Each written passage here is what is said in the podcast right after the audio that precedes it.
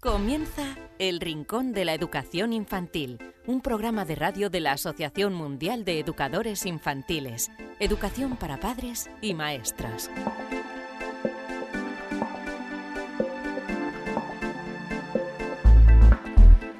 Hola queridísimos amigos y seguidores del Rincón de la Educación Infantil, bienvenidos un día más a un nuevo programa, bienvenidos a esta edición número 53 del Rincón de la Educación Infantil, un programa, como ya sabéis, producido por la Asociación Mundial de Educadores Infantiles.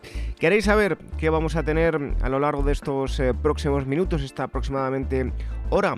Bueno, pues en primer lugar vamos a tener una entrevista y os vamos a dar muchas ideas. Ocio en familia.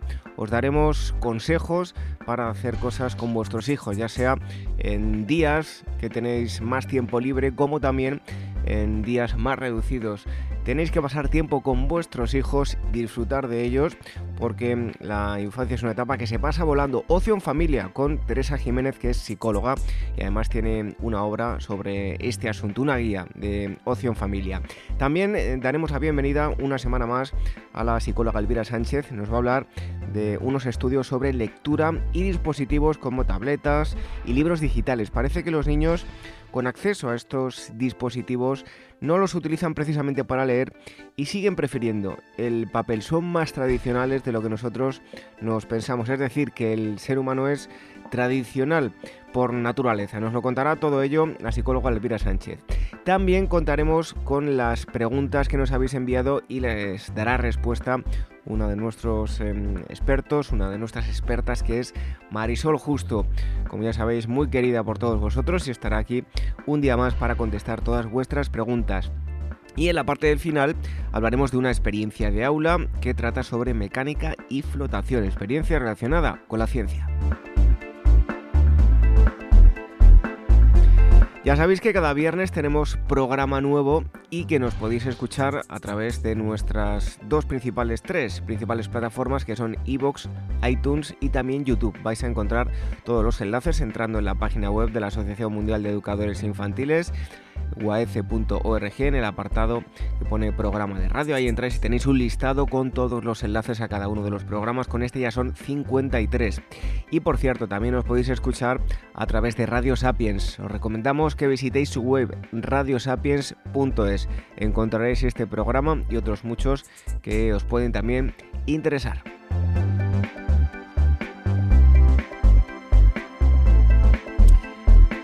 Recibid un eh, fuerte abrazo y os mando también un eh, saludo a este humilde servidor que os habla, David Benito.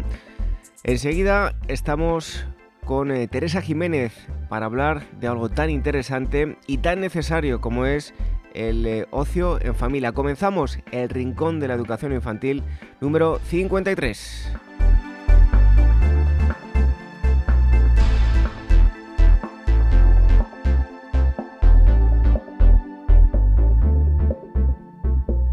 El Rincón de la Educación Infantil, la radio de la Asociación Mundial de Educadores Infantiles.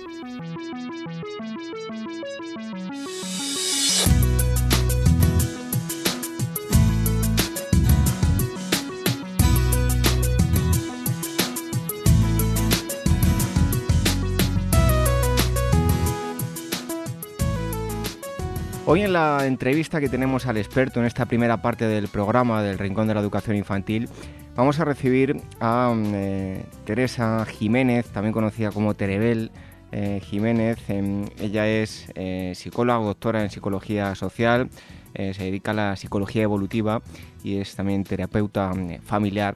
Y además es em, autora, coautora de un libro muy interesante llamado Guía de Ocio en Familia eh, y bueno, hoy os queríamos hablar de, las mil cosas que podéis hacer con vuestros hijos echándole un poquito de imaginación y eh, ya no solo padres, eh, sino que maestros también pueden servirse de este texto para pasarlo bien y hacérselo pasar bien a, a, los pequeños de todas las edades, aunque nosotros nos centraremos sobre todo en la etapa infantil.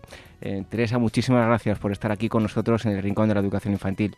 Gracias a vosotros por, por invitarme a estar con vosotros aquí. Gracias. Bueno, vivimos en un mundo donde los padres eh, lo que quieren es conseguir que los niños estén tranquilos y no les molesten, por lo general, que estén entretenidos que ellos puedan eh, descansar, eh, hacer un rato lo que, lo que ellos quieren en su tiempo libre.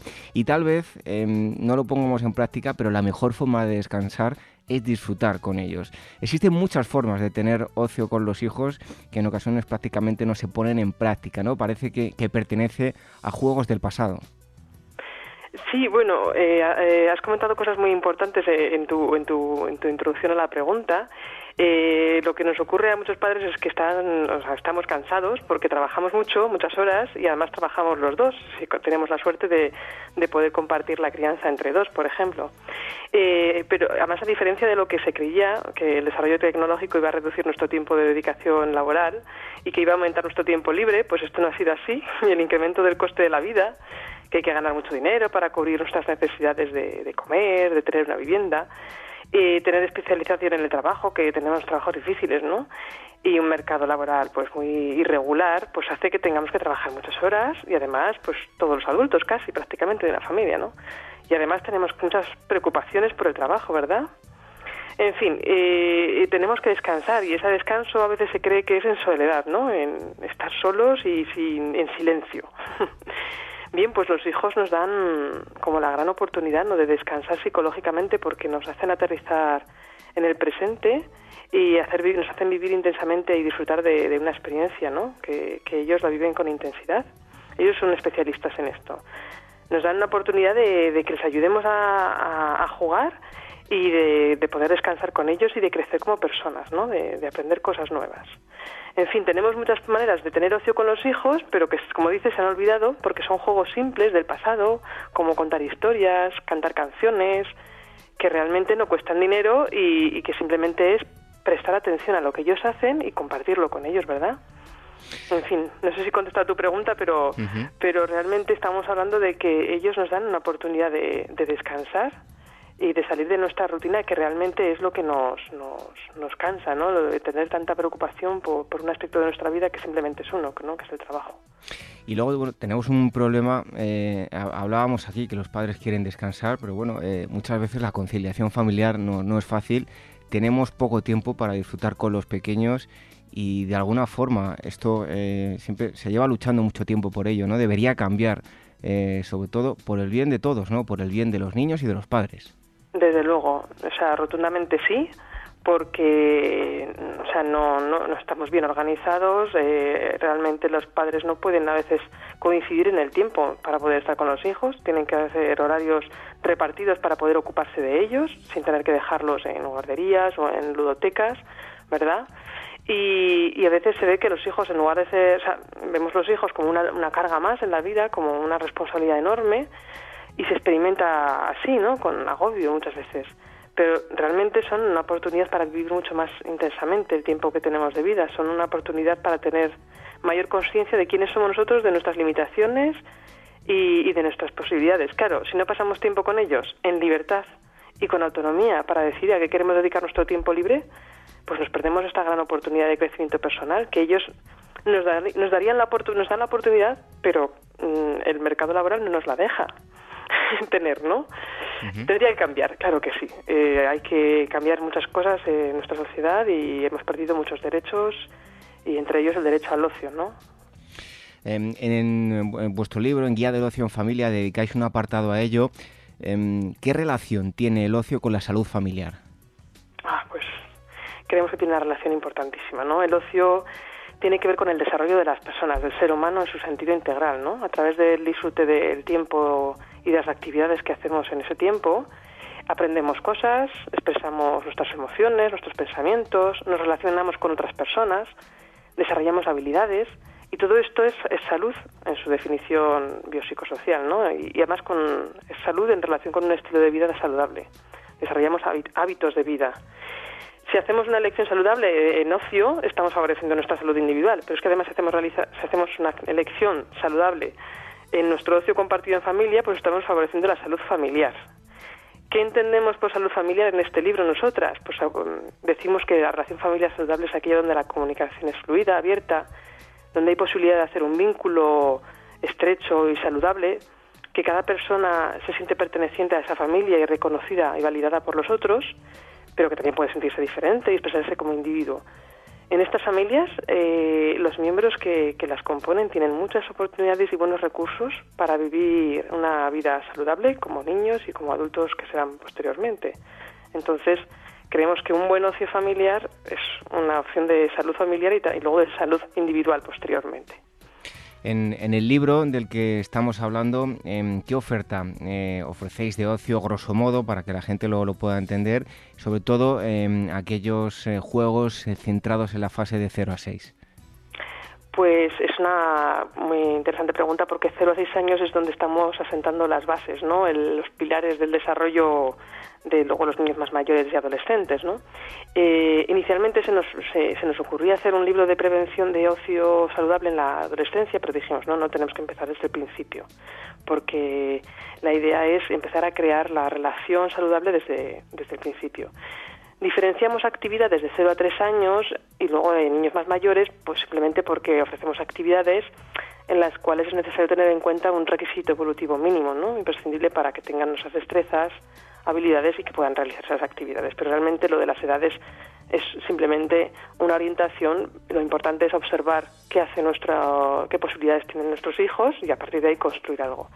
Lo que proporcionamos o como propuesta es recuperar espacios cotidianos, rutinarios, donde se cuela el, el, juego en cualquier actividad rutinaria, como puede ser el bañarse, cocinar, eh, cultivar unas mm, verduras, ¿no? Eh, proponemos cosas que sean sin coste, que, estén adaptadas al desarrollo evolutivo de los niños y que se puedan colar en cada una de las actividades cotidianas que tenemos en nuestras rutinas. ¿eh? Es hacer lo mismo que hacemos en la vida cotidiana, pero hacerlo de otra manera, conscientemente y disfrutando y al mismo tiempo favoreciendo el desarrollo de nuestros hijos y de nosotros mismos. Teresa, cualquier tiempo que dediquemos a, los hijos resulta positivo, no siempre se disfruta de y se tiene ¿no? la posibilidad de tener un domingo completamente entero para, jugar con los niños, un día de fiesta, por lo que a diario sobre todo es importante por lo menos dedicarle, aunque sea un, ratito, eh, tenemos menos tiempo, pero también hay actividades ¿no? que podemos realizar y, que en ese sentido no nos lleva tanto tiempo, pero nos queda un hábito en, en disfrutar con los pequeños, ¿no? Claro, sí, pues exactamente lo que te estaba comentando es proponemos recuperar esos espacios cotidianos como con una actitud de juego, porque intentamos eh, lo que queremos transmitir en el libro es que busquemos el juego en todos los sitios porque está en todos lados, jugamos con nada, pero que es con todo, porque no tenemos ninguna necesidad especial para jugar, pero al, mismo tiempo estamos jugando con todos los elementos de la cotidianidad, ¿no? Pues con la comida, con eso, con el juego, con el baño, con, con el encuentro en cada una de esas actividades, pero también proponemos alguna actividad para más, más elaborada, por ejemplo, pues para un día eso que tenemos toda la mañana o que tenemos toda la tarde y entonces nos planificamos, si ya está lloviendo, pues planificamos hacer, por ejemplo, ese día lo dedicamos a, a hacer un diario, un diario de las últimas vacaciones que no habíamos hecho, recuperando actividades, o sea, recuperando recuerdos, fotografías, o incluso podemos generar un poco más de relación familiar cuando nos conocemos mejor a través, por ejemplo, de hacer un, árbol genealógico que podamos regalar a un abuelo en su, en, sus, en su cumpleaños, ¿no? proponemos actividades muy cotidianas donde no tenemos tiempo y actividades para días en los que sí que hay tiempo y hacemos cosas más elaboradas ¿no? y con una mayor planificación. Teresa, yo tengo la fortuna eh, de poder vivir la experiencia en breve de, tener a, dos hijas eh, mellizas y hace poco te comento esto por la siguiente pregunta porque eh, un conocido me comentaba que yo tenía la suerte de que con el tiempo las niñas iban a jugar entre ellas. Él tenía, entre comillas, la mala suerte de que llegaba a casa y su hijo le pedía jugar a él en vez de disfrutarlo de otra forma, ¿no? Por lo tanto, ¿cuál es la clave para encarar em, pues en ese caso un, hijo único, ¿no? O, tengas los que tengas, pero disfrutar de la infancia de, los hijos y, compartirlo con ellos en lugar de padecerlo. Esos, esos padecimientos yo creo que son producto de una creencia, un cliché, ¿no? De que nuestra vida individual es muy importante y compartir tiempo con los demás es casi una pérdida de tiempo. Eso es como una creencia que circula por nuestra sociedad, ¿no? Y donde a veces se favorece más el desarrollo individual, ¿no? Que no, yo no entiendo el desarrollo individual sin estar con los demás. Es algo como, eso es una ficción, ¿no? Entonces, claro, pues yo creo que realmente esa persona a lo mejor no habla desde su experiencia más vivida, habla desde un pensamiento que, que, ha aprendido, ¿no? Al hablar de los hijos, porque estereotipamos mucho esto, ¿no? Cuando hablamos con otros padres, ay, qué cansado estoy. Entonces, eh, tener a dos hijas es suerte porque sí que permite que ellos puedan tener un compañero de juegos en una edad en la que necesitan jugar con un igual, no con un adulto, ¿no? Pero un adulto es un excelente compañero de juegos si sabe, si sabe jugar, ¿no? Y, los hijos nos enseñan a jugar. Entonces, mm, es un cambio de actitud y un cambio de creencias, ¿no? Que realmente los hijos son una, una oportunidad. Y, la única clave para disfrutar de, de los hijos es la presencia. Estar presente con ellos, estar presente con ellos en la experiencia que estamos desarrollando en ese momento. Ahí se disfruta muchísimo. Claro, si estás eh, con ellos y estás pensando en tus preocupaciones del trabajo, pues no estás presente y te agobia estar con él. Y ya para terminar, eh, Teresa, eh, y que sirva a modo de, reflexión, ¿no? ¿No crees que mm, deben dejar de, mm, debe dejar de haber padres vagos y plantearse que el esfuerzo de disfrute para con sus hijos en el día a día y en el juego, ¿no? Eh, pasar tiempo con ellos va a repercutir positivamente en su crecimiento y en el eh, crecimiento también como, como padres. Claro, eh, es, es, los padres vagos no lo había oído nunca, pero aplicado a esto del juego es muy interesante porque es como que nos da pereza jugar cuando es absolutamente divertido y nos proporciona muchos placeres y beneficios personales, ¿no? Si prestamos atención a esos pequeños detalles, lo vamos a disfrutar mucho. Si estamos, como te digo, con la mente en otro lugar, es muy difícil disfrutar de la experiencia y nos sobrecarga porque nuestra mente está haciendo el trabajo de pensar en otras cosas de otro tiempo y otro sitio y además tenemos que estar prestando atención al hijo. Entonces, claro, pues nuestro cerebro se cortocircuita y nos cansamos más, ¿no? Entonces, como te digo, que la clave para mí es estar presentes en el momento en que estamos presentes fuera del futuro y del pasado, sino que estamos en ese momento disfrutando de esa experiencia es imposible no, no disfrutar y no es imposible no, no aprender y mejorar como persona, ¿no? Y crecer como persona. Todo el tiempo que dediquemos a nuestros hijos desde esa presencia va a repercutir, obviamente, positivamente en su crecimiento. O sea, todo, cualquier estudio científico te va a, dar esa respuesta, ¿no? No hay que creerlo, es mm, pura experiencia, es lo que ocurre. Entonces, eh, no creo que que haya que escudarse en, el cansancio laboral, porque realmente nuestros hijos nos dan la oportunidad de descansar psicológicamente de nuestros trabajos y de nuestras preocupaciones.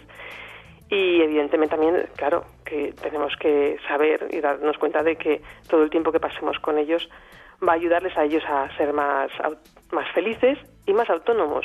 Esta dependencia inicial que tienen tan grande un ser humano cuando está desvalido y tan defenso al nacer y en los primeros años de vida, todo ese tiempo que, volcamos y ese esfuerzo, que sí que es real, que es un esfuerzo porque tenemos que estar orientados totalmente hacia otro, va a ayudar a que ese niño sea muy autónomo y muy capaz de jugar con otros niños cuando sea más mayor y donde el padre puede empezar a recuperar algún espacio personal, ¿no? de, tiempo personal.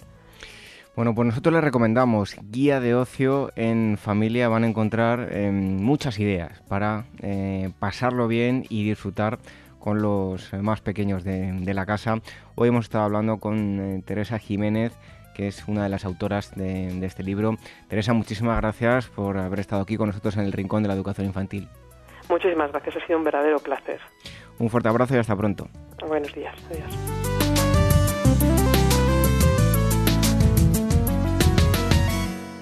Buscando la excelencia educativa, educación de 0 a 3 años. Congreso organizado por la Asociación Mundial de Educadores Infantiles en Madrid los días 27 y 28 de mayo de 2017. En el Congreso se reunirán ponentes de reconocido prestigio que compartirán experiencias que ofrecen las claves para el logro de un modelo de atención con enfoque integral que estimula el potencial innato de aprendizaje de cada niño y favorece su desarrollo físico, emocional, social, cognitivo y creativo. En el Congreso se mezclarán las ponencias magistrales con la exposición de experiencias que se están llevando a cabo en aulas del primer ciclo de educación infantil. No esperes y reserva tu plaza para los días 27 y 28 de mayo, buscando la excelencia educativa, educación de 0 a 3 años. Toda la información en guaece.org. El Rincón de la Educación Infantil, la radio de la Asociación Mundial de Educadores Infantiles.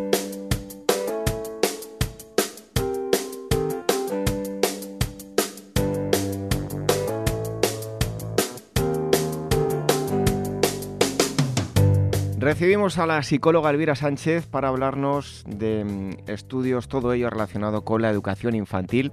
Elvira Sánchez, bienvenida un día más al Rincón de la Educación Infantil. Pues encantada, como todas las semanas. A ver, Elvira, ¿qué nos vas a traer hoy? Mira, eh, hoy vamos a hablar de lectura.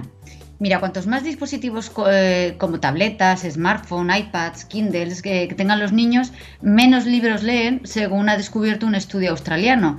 Eh, dicen que estas plataformas no solo dificultan el hábito de la lectura, sino que los libros impresos siguen siendo todavía los preferidos por la población infantil. Normal y desde luego interesante este estudio. A ver, cuéntanos más. Mira, el estudio ha descubierto que los niños que disfrutan de las tablets, bueno, smartphone, iPads, eh, bueno, realmente no las usan para leer libros, incluso si ya tienen la afición por la lectura. Esta investigación, bueno, la hicieron eh, analizando los datos de, bueno, de los, bueno, de 997 niños que formaron parte de un estudio realizado en Australia en el año 2016 sobre la lectura de libros infantiles, con la finalidad de determinar el nivel de acceso eh, de los niños a dispositivos con capacidad de lectura electrónica y su frecuencia de uso de estos dispositivos en relación a su frecuencia de lectura, de lectura recreativa. Bien, bueno, pues analizando todos estos datos, la investigación descubrió que los encuestados generalmente usaban poco estos dispositivos para leer, incluso cuando eran lectores asiduos de libros. Y además el acceso a los teléfonos móviles se asoció eh, con la poca frecuencia de, la lectura. Y además también se encontró que la frecuencia de la lectura era menor cuando los niños tenían acceso pues, a una gran gama de, bueno, de estos dispositivos, de pantallas. Entonces, según eh, este estudio que nos cuentas, eh, cuanto más acceso tienen los niños a, todos estos eh, aparatos electrónicos, menos leen en realidad, ¿no? Exacto, exacto, por lo que facilitar que los niños tengan tablets, Kindles, bueno, teléfonos inteligentes, puede incluso ser un obstáculo para fomentar el hábito de la lectura, porque según explican los investigadores, leer un libro en una pantalla tiene la dificultad añadida de que la de que propicia la, distracción, ¿no? ya que la lectura puede ser interrumpida por el hábito de cambiar con frecuencia pues, de una aplicación informática a otra. Además, eh, hay que tener en cuenta al respecto, bueno, al respecto de que si un niño no, no está muy animado a leer, pues con una plataforma digital llena de juegos y otras tentaciones, es mucho más fácil cambiar de registro y abandonar la lectura. Y además, otra dificultad es que, bueno, no todos los niños tienen los conocimientos tecnológicos necesarios para usar, para usar las plataformas digitales apropiadamente. Entonces, Elvira, parece que si se limita la lectura a libros a través de, estos dispositivos, estos sistemas, las consecuencias pueden llegar a ser perjudiciales para la formación de los más pequeños. Efectivamente, e, efectivamente. Además, bueno, otra conclusión que se desprende de este estudio, eh, desarrollado con niños de entre 4 y 6 años de edad, que bueno, que este dato no te lo había dicho, es que los libros impresos siguen siendo los preferidos por la población infantil. Los autores de esta investigación señalan que es, que es un mito, ¿no? Que la población más joven, bueno, y también los adolescentes, prefieran las pantallas para leer libros en vez del formato impreso, el de toda la vida. Pero imagino que también habrá gente que piense todo lo contrario, ¿no? Pues sí, sí, realmente, mira, yo también lo pensaba y además estos, bueno, estos investigadores eh, se refieren a otra investigación anterior que descubrió que mientras algunos disfrutaban leyendo libros en los dispositivos, la mayoría de los estudiantes con acceso a estas tecnologías, a estas pantallas, ¿no? no los usaban regularmente para este propósito, es decir, para la lectura. Es importante destacar además que los lectores de libros más, más ávidos, los que, los, los que realmente aman la lectura, los que les gustan leer, pues no suelen leer libros en pantallas. Además, los, los autores de, de esta investigación explican que además que los jóvenes no tienen un conjunto uniforme de habilidades y que la tesis de que las pantallas son sus preferidas para leer libros pues realmente no estaba respaldada por ninguna investigación. Pero a pesar de esto, el mito de que los más jóvenes prefieren leer libros en pantallas digitales eh, ya ha tenido un impacto en las decisiones para comprar libros destinados a las escuelas y a las bibliotecas públicas, eh, tanto en Australia como en Estados Unidos o España. Incluso dicen que, bueno, que en algunos países han eliminado incluso los libros en papel eh, frente a los libros digitales.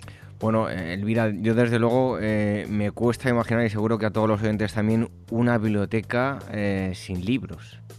Sí, bueno, y además, bueno, y a mí, claro, y, además, mira, yo, yo me consideraba pues, de la vieja escuela, ¿no? Porque prefiero leer en papel, que, que, bueno, y ahora ya sabiendo que incluso los niños y los adolescentes también quieren leer, quieren leer en papel, pues veo que, que, no soy tan, tan mayor, ¿no? Que mis preferencias son compartidas también por los jóvenes. Además, mira, otra cosa importante, David, es que esta investigación es, bueno, es importante porque está demostrado que leer libros es la manera más efectiva de mejorar y retener las habilidades de alfabetización, en lugar de simplemente leer otro tipos de, otros tipos de texto. Y sin embargo, la realidad es que los jóvenes están leyendo cada vez menos libros en papel y más libros eh, en pantallas. Bueno, desde luego, esto es una tarea pendiente. Pues sí, pues sí, porque además para superar esta situación de que los niños cada vez leen menos, eh, estos investigadores concluyen en que, la solución no pasa por las plataformas digitales, sino por otros métodos comprobados que fomentan, eh, que fomenten la lectura en la población infantil. Estos métodos son eh, pues que los adultos cercanos a los niños sean también lectores habituales de libros, que los pequeños dispongan de espacios tranquilos para leer, tanto en la escuela como en casa, asignar tiempo de lectura a los hijos y hablar con los más pequeños eh, de qué libros han leído y, por qué, qué les ha gustado y cuál va a ser el próximo libro que quieran leer. Es decir, desde, desde el entorno familiar y el escolar, eh, fomentarles el amor por la lectura. Además, yo quería añadir que yo también que he leído libros en papel y en digital, siempre el recuerdo que te queda de un libro cuando lo has hecho en papel no es igual que cuando lees un libro en el mismo formato que no se distinguen para nada ni la portada, ni las hojas, ni el tipo de letra. O sea que nos guarda, yo por lo menos guardo un mejor recuerdo de los libros que en papel que aquellos que han sido en, digital. Así que... Claro, no, y además David, otra cosa importante es, yo por ejemplo, yo soy, eh, no es que sea coleccionista de libros, porque tampoco es que tenga, me gustaría tener más de los que tengo, pero un libro electrónico luego, bueno, está dentro de, un, de, un, de, una, de una plataforma digital, pero el libro en papel yo lo tengo en mi estantería y yo veo los títulos y los veo y, son algo tangible, ¿no? Que eso también, eh, también casi como que lo estamos perdiendo. Entonces, este estudio yo cuando lo encontré me dije, ay, qué bien que los niños de hoy en día, pese al mito de que prefieren leer con tablets, no, siguen prefiriendo el papel, cosa que yo, bueno, yo, yo encantada, claro. Pues curioso, porque en una era digital, tanto adultos como pequeños siguen prefiriendo eh, leer en, papel. Es un estudio que nos ha acercado la psicóloga Elvira Sánchez, como siempre hace. Elvira, muchas gracias y hasta el próximo día. Pues aquí estar encantada.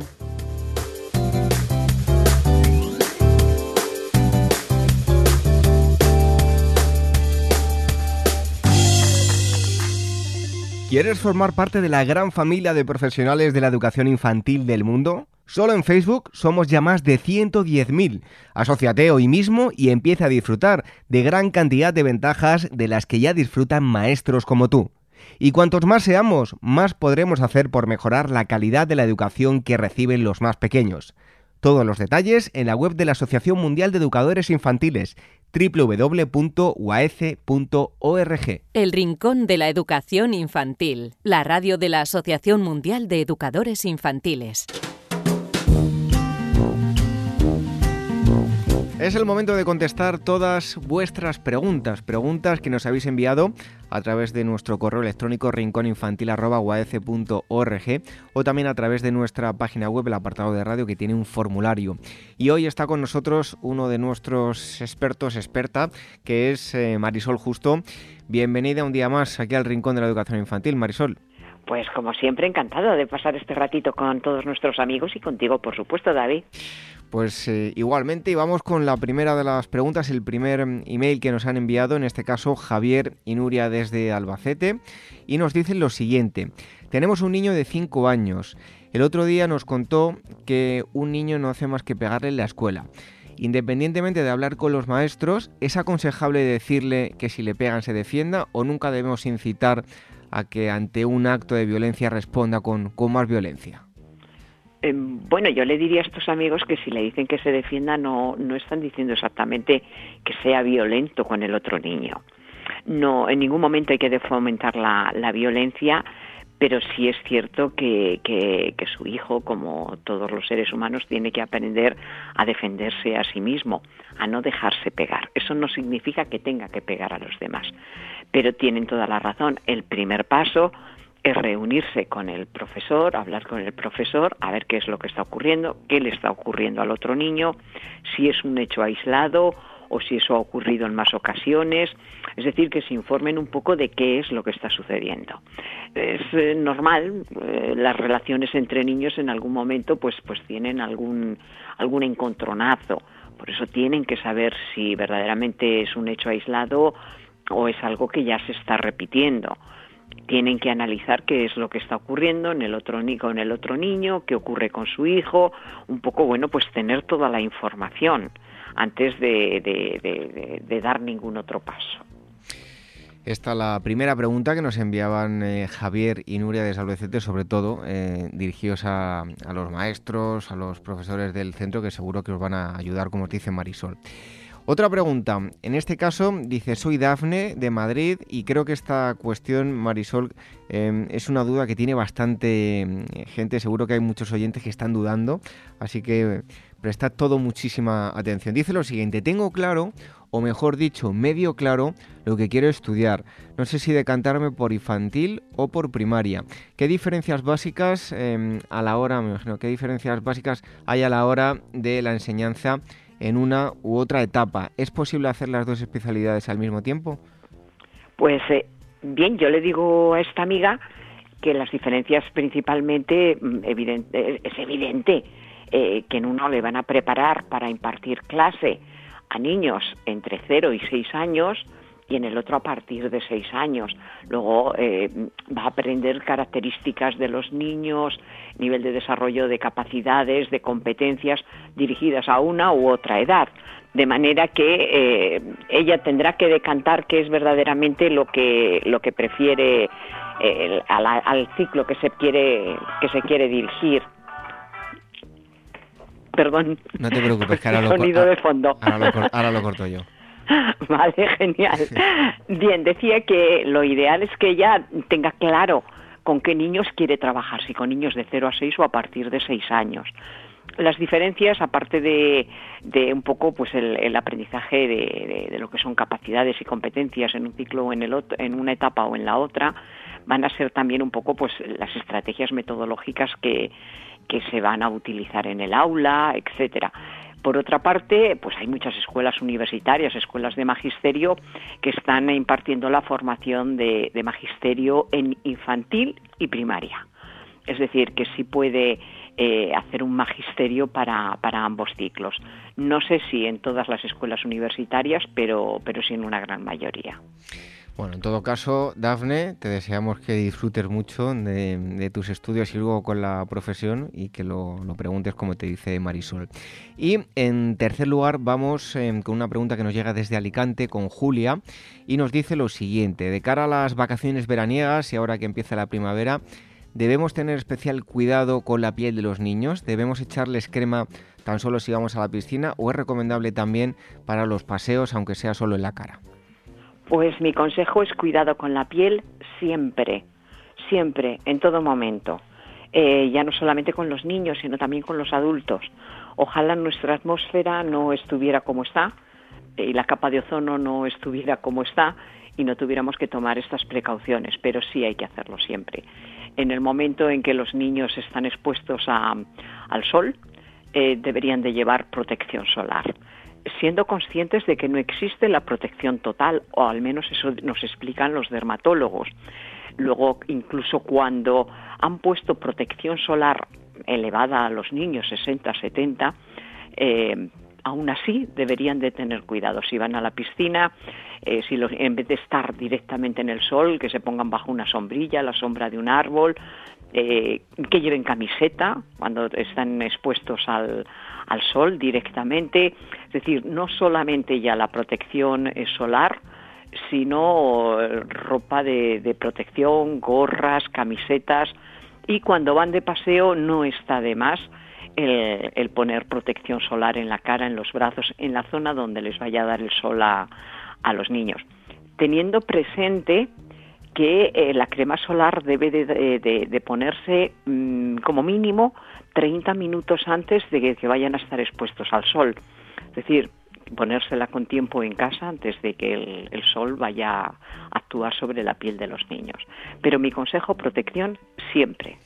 Por lo tanto, aunque los carritos también tienen eh, protecciones para los rayos em, del sol y demás, eh, Marisol, aunque sea invierno, si sabemos que hace un día eh, muy, muy soleado, no está de más echarle un poquito de, crema al niño en la cara, ¿no? Efectivamente, no está de más. Y otra cosa que también hay que tener pendiente, eh, presente ahora que, comienza el buen tiempo, que estamos más tiempo en la calle, que disfrutamos de más horas eh, de sol, eh, también tener cuidado con, con los mosquitos las picaduras de mosquitos.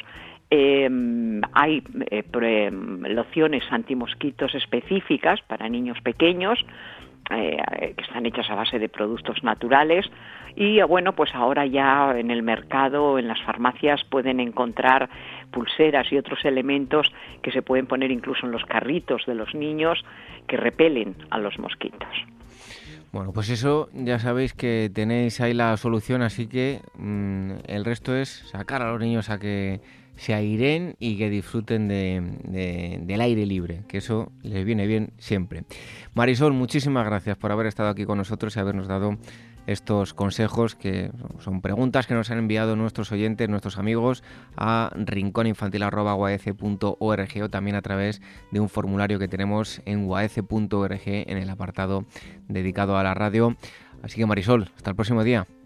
Hasta el próximo día. Un placer como siempre pasar este ratito con todos nuestros oyentes.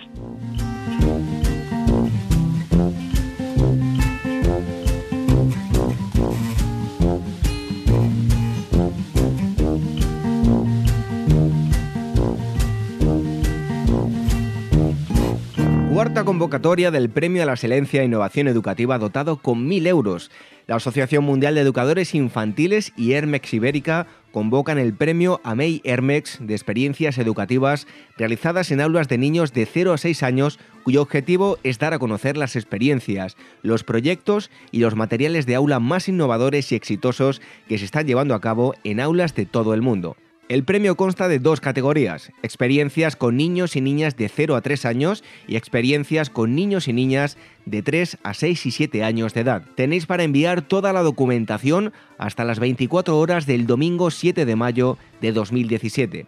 El proyecto premiado recibirá un premio de 1.000 euros y será entregado durante la realización del Congreso de AMEIUAECE que se celebrará en Madrid en el mes de mayo de 2017. Más información en uaece.org. El Rincón de la Educación Infantil, la radio de la Asociación Mundial de Educadores Infantiles.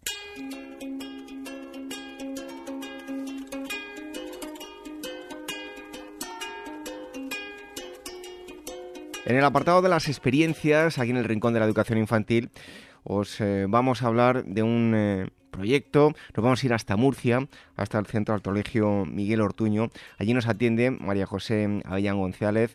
Ella es una de las maestras de infantil en, este centro con el grupo de alumnos de nivel de cuatro años. Em, María José, muchísimas gracias por estar con nosotros aquí en el Rincón de la Educación Infantil. Hola, buenos días. Gracias a vosotros. Bueno, nos vas a hablar de una experiencia relacionada con la mecánica y la, flotación. Está vinculada a unos cursos del, del CSIC. En, en, primer lugar, háblanos, danos una breve descripción del proyecto. Pues mire, sí, este proyecto se realizó en el curso 2012-2013. Eh, se inició con una compañera y yo, asistimos a un curso que organizaba el CPR de Murcia en organizaba el, el CESIL, se llama un programa que hay en CESIL la escuela, que hay una página web que bueno que podéis visitar, que la verdad es que está muy interesante y la verdad es que el curso nos aportó mucha información, muchos materiales y a partir de ahí decidimos aplicarlo al aula. Eh, a lo largo de este curso fuimos buscando información sobre materiales, experiencias para adaptarlo a las aulas de nuestros alumnos. En el tercer trimestre de ese curso, como te comentaba, fue cuando llevamos a cabo el proyecto y fue tempolarizado en siete semanas y ya cada una de las la compañera y yo lo adaptamos en función de nuestra programación docente. El, el proyecto fue eh, llevado a cabo en las aulas de 4 y 5 años. Bueno, pues em, eh, nos comentabas las edades a las que eh, dirigiste el, proyecto. ¿Cuáles fueron los objetivos iniciales a la hora de, esta experiencia? Pues mira, sí, antes de pasar a los objetivos, el proyecto lo justificamos desde tres vertientes. Desde el punto de vista curricular, nos fuimos al currículo de infantil de la región de Murcia, eh, está aprobado en el decreto 154, y en su artículo 3 establece que en el ciclo de infantil, en ambos ciclos, tanto en el primer ciclo como en el segundo ciclo de educación infantil, se atenderá progresivamente a que los niños descubran características físicas y sociales del medio. Entonces, a partir de ahí también arrancamos, porque nuestro currículum es el que nos marca la legislación, entonces a partir de ahí partimos el, proyecto que te comentaba. También desde el punto de vista psicopedagógico nos apoyamos sobre todo en, en teorías sobre todo como Jean Piaget, eh, Vygotsky, Ausubel, y a partir de ahí también tuvimos en cuenta que los niños de educación infantil tienen unos preconceptos sobre, la, sobre el medio social, natural, y entonces la intención era, a través de las diversas experiencias, de construir esos preconceptos y de así relacionando lo, lo nuevo que estábamos enseñando con lo que los niños ya saben. Y desde el punto de vista cognitivo, igualmente, los niños de 4 y 5 años están en pleno periodo preparacional, que está caracterizado por un predominio del pensamiento prelógico, y entonces eso hace que mm, en la infantil se lleve a cabo situaciones de exploración e investigación para que los niños puedan entender la realidad que les rodea. Igualmente, desde el punto de vista social, otra justificación, pues la escuela debe atender, sobre todo es una institución formadora y participativa, y entre ellos trata de atender a la necesidad que el niño tiene de conocer la realidad y desarrollar en los niños un espíritu crítico y reflexivo. A partir de ahí, los objetivos didácticos concretos de este, de este proyecto, de la mecánica y la flotación, pues fueron los siguientes. Sobre todo, propiciar el conocimiento de diferentes tipos de objetos, eh, del medio en que se desenvuelven los niños, para identificar sus propiedades. El, como la parte de donde parte la fuerza, por ejemplo, en este caso, es el vector. es la, lo que es el vector lo que representa las fuerzas, entonces partimos de ahí que los niños conocían lo que era un vector, así como las partes de lo que, de lo que está formado un vector el aplicar el vector en diferentes situaciones y experiencias, la fuerza en diferentes sentidos y direcciones. Igualmente trabajamos la suma de fuerzas. Fomentar también otros objetivos es fomentar el, desarrollo de diversas experiencias relacionadas con la acción del niño sobre los objetos, a través de las cuales ejerce su espontaneidad y su creatividad. Otro de los objetivos que, que llevar a cabo es dar respuesta a hipótesis planteadas por los niños a través de la experimentación, manipulación y acción de los niños sobre los objetos.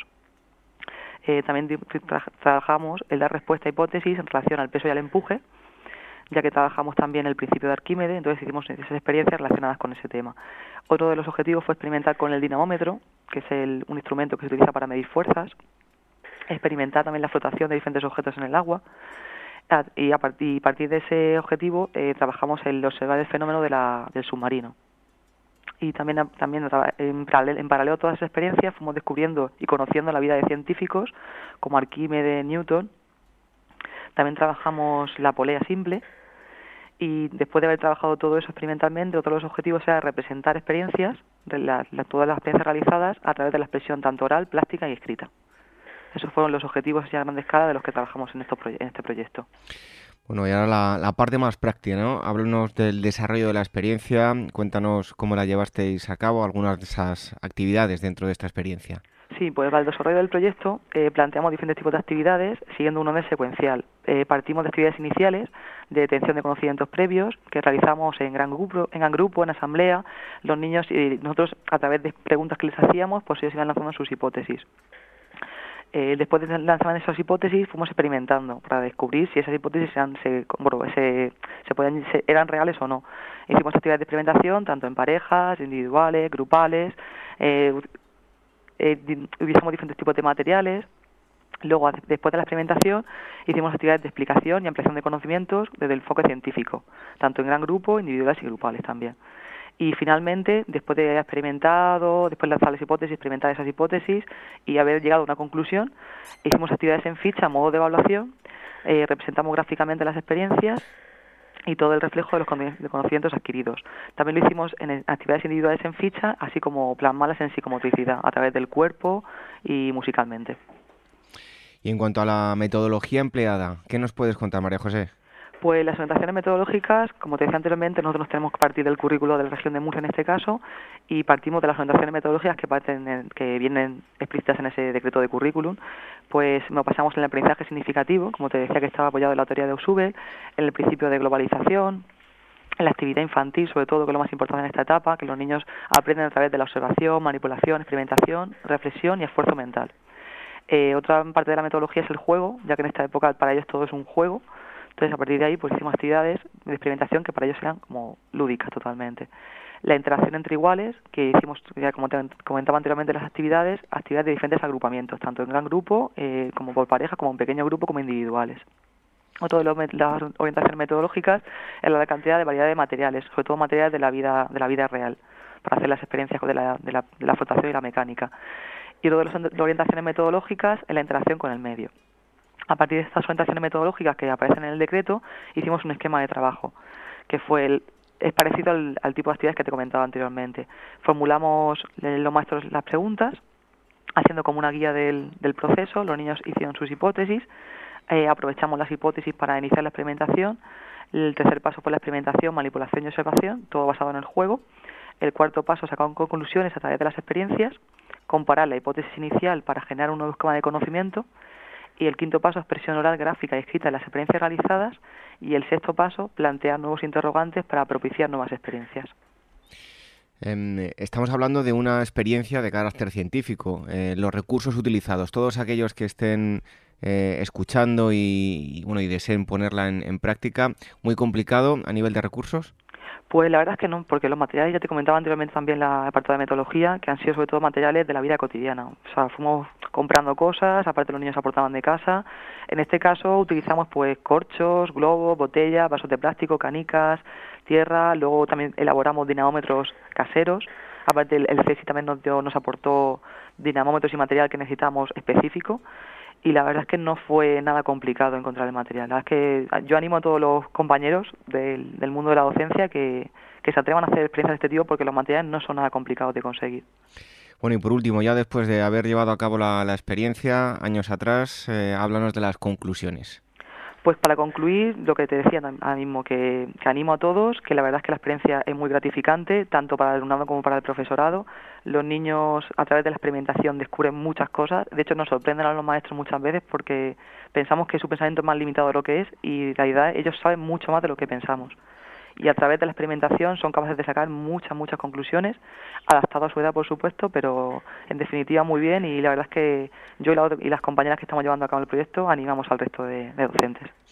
Bueno, pues es un proyecto llamado Mecánica y Flotación. Nos hemos ido hasta Murcia, hasta el colegio eh, Miguel Ortuño, y hemos estado hablando con eh, María José Avellán.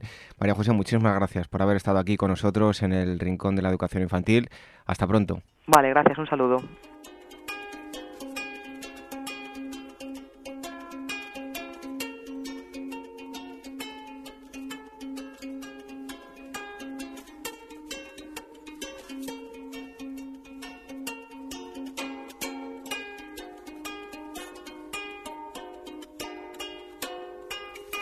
Nuestro Twitter, arroba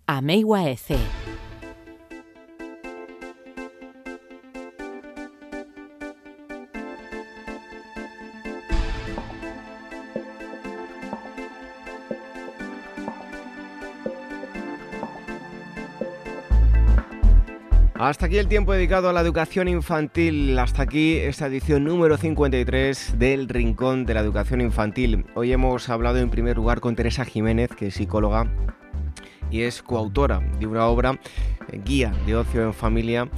Interesantísimas las cosas que nos ha contado y como siempre todo se resume en eh, una sola cosa que es prestar atención y pasar tiempo con los más pequeños. Eso es lo fundamental para que tengan una buena educación. También la psicóloga Elvira Sánchez nos ha hablado de mm, estudios, estudios sobre lectura y dispositivos móviles, tabletas, los eh, libros electrónicos. Y es que parece que siguen siendo muy tradicionales. Los niños, el ser humano por naturaleza lo es, y siguen prefiriendo los eh, libros de papel a los libros digitales. Los dispositivos los utilizan para otras cosas que no son eh, leer. También hemos tenido a Marisol Justo que nos ha dado respuesta a las preguntas que nos habéis enviado a rincóninfantil.org y por último hemos escuchado una experiencia que trata sobre mecánica y flotación, experiencia relacionada con la ciencia. Si os queréis poner en contacto con nosotros para contarnos experiencias, para mm, transmitirnos eh, alguna sugerencia, en fin, lo que queráis, todo lo que nos queráis escribir lo podéis hacer en rincóninfantil.org. También tenemos un formulario en, nuestra página web, en el apartado de, radio. Tenéis que entrar en uaf.org y ahí donde pone un recuadro, nada más entrar en la página principal, programa de radio, veréis un listado a través de fotografías, veréis los temas que tratamos en cada programa. Así que os esperamos la próxima semana, el próximo viernes, que es cuando subimos nuevo programa. Aunque también nos podéis escuchar a través de Radio Sapiens, radiosapiens.es. Cada semana se emite la edición, la última edición del Rincón de la Educación Infantil. Con este ya son 53 programas que podéis escuchar online o descargar a través de iVoox, iTunes o también a través de YouTube. Nosotros nos despedimos hasta la próxima semana, esperamos que seáis muy felices y aquí estaremos para seguir hablando y disfrutando de la educación infantil.